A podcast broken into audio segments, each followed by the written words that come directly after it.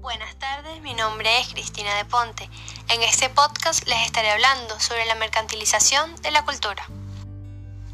La cultura es una forma de mejorar el desarrollo humano, por lo que se debe tener acceso libre. Al colocarle precio va en contra del desarrollo humano.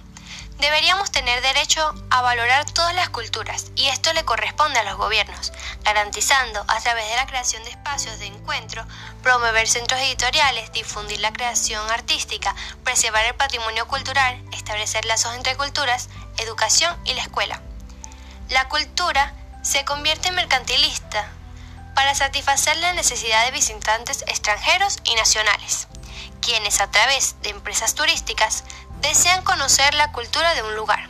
En este sentido, se pierde una cultura libre, que pasa a valor mercantil, ya que estos se muestran los visitantes en paquetes turísticos.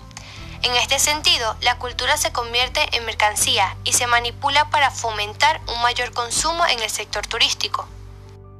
Esta mercantilización en la cultura ha ido penetrando profundamente y no ha sido percibida como tal, lo cual puede traer efectos devastadores que lograrán debilitar los fundamentos morales de la sociedad. La cultura no debe buscarle el beneficio económico, sino los beneficios intangibles, que con el tiempo resultarán en la formación de un mejor ciudadano, una mejor sociedad, un mejor gobierno, que traerá como consecuencias que todos ganemos. Por último, recordemos este pensamiento de Gabriel García Márquez.